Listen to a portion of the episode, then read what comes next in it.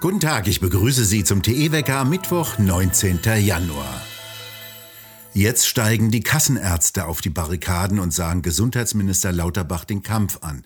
In Bild sagte der Chef der Kassenärzte Andreas Gassen, die rund 100.000 niedergelassenen Mediziner in Deutschland werden die Impfpflicht, sollte sie kommen, nicht umsetzen. Gassen wörtlich, wir werden unseren Ärzten nicht zumuten, eine Impfpflicht gegen den Willen der Patienten zu exekutieren. Die Praxen seien kein Ort, um staatliche Maßnahmen durchzusetzen, denn sie lebten vom Vertrauen zwischen Arzt und Patient. Die Europäische Arzneimittelagentur EMA gibt die nächste Warnung vor Corona-Impfstoffen heraus. Sie hatte kürzlich gesagt, man könne nicht ewig boostern und das Immunsystem nicht mit wiederholten Impfungen überlasten. Im neuen Newsletter veröffentlichte die EMA jetzt einen Warnhinweis für die beiden Impfstoffe von AstraZeneca und Johnson Johnson. Der Behörde wurden Fälle von sogenannter transverser Myelitis gemeldet. Dies ist eine Entzündung des Rückenmarks.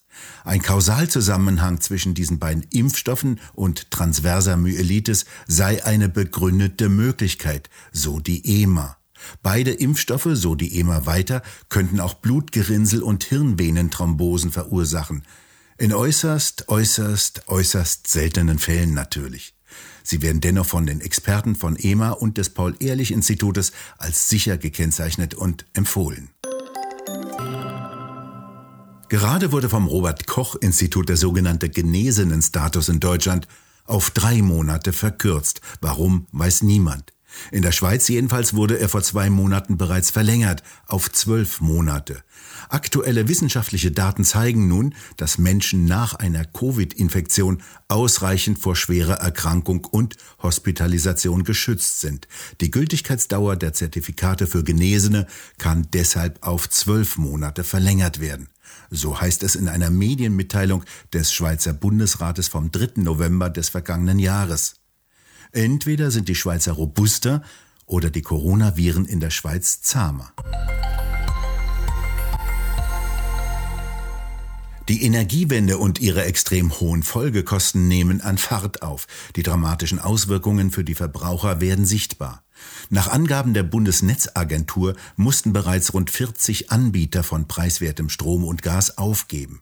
Sie mussten die Lieferungen an ihre Kunden einstellen, dies trotz geltender Verträge. Diese Anbieter haben bisher günstig auf dem Spotmarkt bei dem günstigsten Anbieter eingekauft und konnten so auch billig ihre Energie anbieten. Doch jetzt sind die Preise aufgrund der Energiewende extrem in die Höhe gestiegen. Es gibt keine günstige Energie mehr, die ist teuer geworden, weil dies politisch so gewollt ist. Das bedeutet, Zehntausende von deutschen Verbrauchern müssen jetzt wieder von ihren sogenannten Grundversorgern beliefert werden. Doch auch die steigern drastisch ihre Preise, denn sie selbst müssen wiederum für diese neuen Kunden Strom und Gas zu neuen, erheblich höheren Konditionen einkaufen. Nach Angaben des Vergleichsportals Check24 hätten allein mehr als 300 Grundversorger für Gas höhere Tarife ausschließlich für Neukunden eingeführt. Der neue Wirtschaftsminister Habeck gibt sich verwundert und ahnungslos. Er kritisierte die Billiganbieter, deren Spekulation auf ewig günstige Preise sei kein belastbares Geschäftsmodell. Er forderte mehr Transparenz. Die Preise allerdings liegen offen sichtbar, ebenso wie ihre drastischen Steigerungen. Habeck sagt nicht, dass die Energiewende die wesentliche Ursache für die dramatischen Preissteigerungen ist. Er will den einst mit grüner Mitwirkung liberalisierten Strom- und Gasmarkt wieder regulieren und kündigte Gesetzesänderungen an. Auch die SPD betonte, es müsse strengere Regeln für Strom- und Gasdiscounter geben, ließ allerdings offen, wie die aussehen könnten. Habeck will betroffene Strom- und Gaskunden unterstützen. Offen blieb ebenso, wie er das tun will. Auch für den sogenannten Umbau der Industrie hin zur sogenannten Klimaneutralität sagte Habeck Unterstützung zu. Gegenüber dem Handelsblatt meinte er, die Ampelkoalitionäre seien sich einig, dass das, was gebraucht, auch finanziert werde. Er sagte ebenfalls nicht dazu, woher das Geld kommen solle.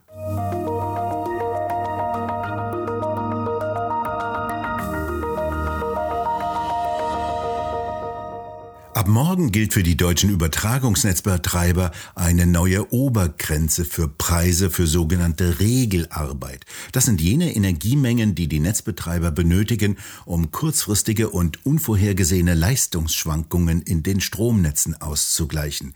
Diese Schwankungen werden vor allem von den stark sprunghaften Leistungen der Windenergie und der Photovoltaikanlagen verursacht.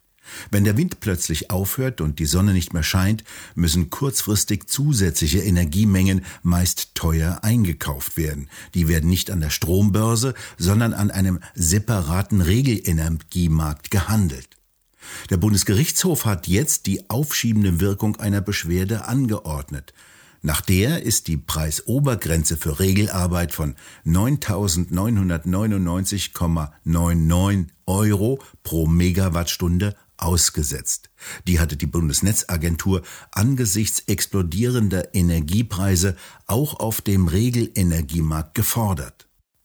Die deutschen Übertragungsnetzbetreiber setzen ab morgen die neue Preisobergrenze von bitte festhalten 99.999,99 Euro für eine Megawattstunde Strom um.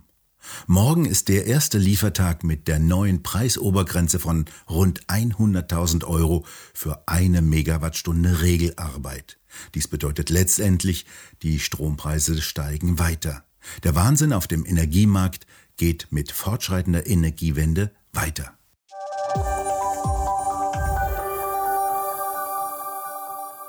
In Griechenland werden heute auf einem Militärflughafen nördlich von Athen die ersten sechs von insgesamt 24 neuen französischen Kampfflugzeugen erwartet.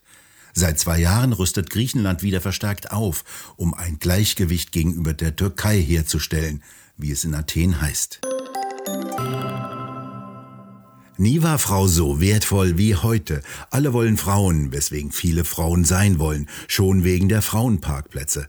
Doch das ist zu kurz gesprungen. Jungs, man kann auch nach höherem streben, der Quote sei Dank. Manch einer als Mann geboren nimmt die große Chance mittlerweile wahr und bekennt sich, oft sogar äußerlich, zu seiner inneren Frau. Dies hat Zukunft. Schließlich verheißt der Koalitionsvertrag der neuen Regierung diesbezüglich ein Selbstbestimmungsrecht, also ein Verfahren beim Standesamt, das Änderungen des Geschlechtseintrag im Personenstand grundsätzlich per Selbstauskunft möglich macht. Da schreibt die wunderbare Cora Stephan in ihrer neuen Kolumne über starke Frauen. Wo? In der neuesten Druckausgabe von Tichys Einblick. Dieses fein gestaltete und sorgfältig gedruckte Heft finden Sie im gut sortierten Zeitschriftenhandel oder direkt im Onlineshop bei www.tichiseinblick.shop auf der Webseite. Dort können Sie auch die Ausgabe als PDF-File herunterladen. Die derzeitige Hochdruckwetterlage erweist sich als sehr stabil. Im Süden wird es heute wieder sonnig, in den tiefen Lagen teilweise bedeckt und neblig. Leichte Niederschläge sind im Westen und Norden zu erwarten, die eine Kaltfront mitbringt. Die überquert Deutschland nach Süden, da kommt kältere Luft und Schnee mit. In der Nacht zum Donnerstag kann es sogar bis in die tieferen Lagen schneien. Winterwetter mit tieferen Temperaturen gibt es allerdings nur in den höheren Lagen der Mittelgebirge und in den Alpen. Dort fällt deutlich mehr Schnee. Mal wieder einigermaßen gute Nachrichten für Windradbetreiber. Die drehen wieder etwas, denn vor allem im Norden kann es gegen Abend und in der Nacht zum Donnerstag stürmisch werden. Für ein paar Stunden jedenfalls. Weiterhin keine guten Aussichten für Photovoltaikanlagen. In den vergangenen Wochen kaum Sonne, trüber und grauer Himmel zumeist. Dieser Winter war auch einer der dunkelsten. Die Sonne erreichte nur 38 Prozent ihrer mittleren Sonnenstunden. Die Photovoltaikanlagen lieferten entsprechend nichts. Vielleicht doch keine so nützliche Idee, mit allerlei Zaubermitteln die Sonne verdunkeln zu wollen und dazu zum Beispiel Schwefelpartikel in die Atmosphäre zu streuen. Damit soll eine Erderwärmung verringert werden. Eine Idee von sogenannten Klimaschützern. Gegen die protestieren jetzt wieder andere Klimaschützer. Ein solcher weltweiter Eingriff könne nicht auf faire, integrative und effektive Weise geregelt werden, sagen die. Den Ausschlag in diesem Streit der Klimafundis geben könnte der Rat der Rentierzüchter der Samen. Der kritisierte, das Verdunkeln der Sonne verletze das Grundprinzip ihrer Kultur, im Einklang mit der Natur zu leben. Wir bedanken uns fürs Zuhören und schön wäre es, wenn Sie uns weiterempfehlen würden. Wir hören uns morgen wieder, wenn Sie mögen.